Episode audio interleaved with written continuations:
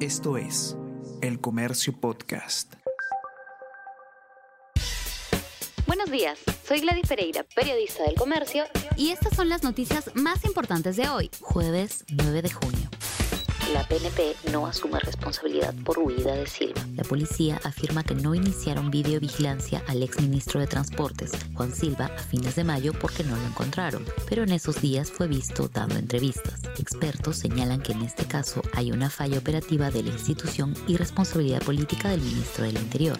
Silva fue incluido en el programa de recompensas. Se ofrece 50 mil soles por información que ayude a su captura brutal ataque en corredor de minería informal deja 14 muertos. Ayer se reportó el hallazgo de siete cadáveres abandonados en el sector de Guanaquita, en Carabelí, Arequipa. Se suman a otras siete personas asesinadas. Se suman a otras siete personas asesinadas en enfrentamiento de la semana pasada. Según la fiscalía, hay disputas de terrenos entre mineras de la zona aumentan a 11 las bancadas en el Congreso. Cinco congresistas que renunciaron a la bancada de Perú Libre anunciaron la conformación de una nueva agrupación que llevará el nombre de Perú Bicentenario. El oficialismo se queda con 16 congresistas, mientras que el legislativo pasa a tener 11 grupos parlamentarios. OMS registra mil casos de viruela del mono. El director general de la Organización Mundial de la Salud animó a los países a que aumentaran sus medidas de vigilancia sanitaria para identificar casos sospechosos de viruela del mono y prevenir el contagio. Ya se han notificado a la OMS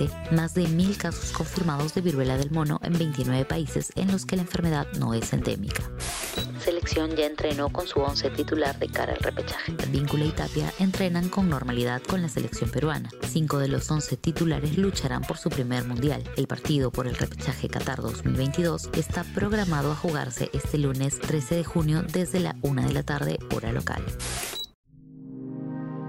El Comercio Podcast.